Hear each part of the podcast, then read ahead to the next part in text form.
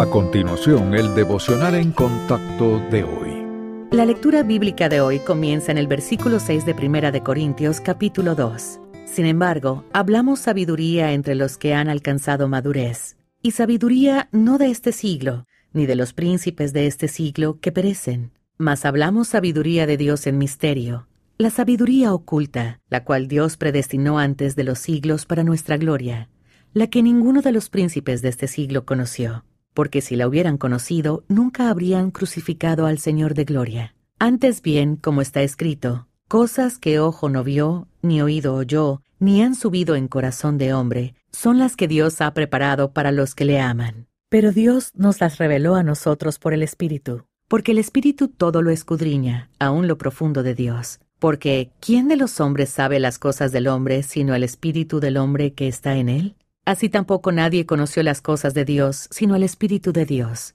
Y nosotros no hemos recibido el Espíritu del mundo, sino el Espíritu que proviene de Dios, para que sepamos lo que Dios nos ha concedido, lo cual también hablamos, no con palabras enseñadas por sabiduría humana, sino con las que enseña el Espíritu, acomodando lo espiritual a lo espiritual. Pero el hombre natural no percibe las cosas que son del Espíritu de Dios, porque para él son locura, y no las puede entender, porque se han de discernir espiritualmente. En cambio el espiritual juzga todas las cosas, pero él no es juzgado de nadie, porque ¿quién conoció la mente del Señor? ¿Quién le instruirá? Mas nosotros tenemos la mente de Cristo. ¿Se ha preguntado alguna vez por qué algunas personas pueden leer la Biblia y no entenderla? La razón es que es la palabra revelada de Dios y comprenderla requiere la sabiduría de Él. Quienes no conocen a Cristo no son capaces de entender las cosas del Padre Celestial.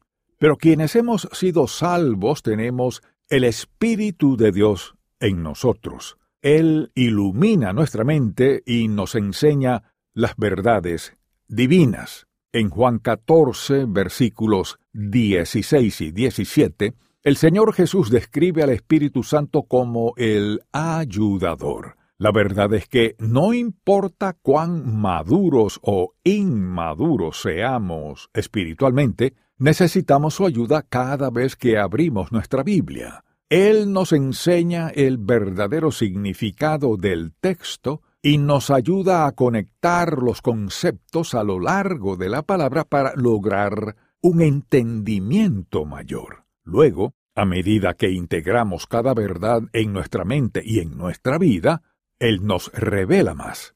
La satisfacción y la emoción que experimentamos al aprender y crecer nos da las energías para seguir profundizando en la insondable palabra de Dios. Para aprovechar al máximo su tiempo en las sagradas escrituras, prepárese de antemano. Pida al Señor que le perdone cualquier pecado y que limpie su corazón. Luego, pídale que abra su mente a sus verdades y le dé un espíritu sumiso y abierto a la instrucción.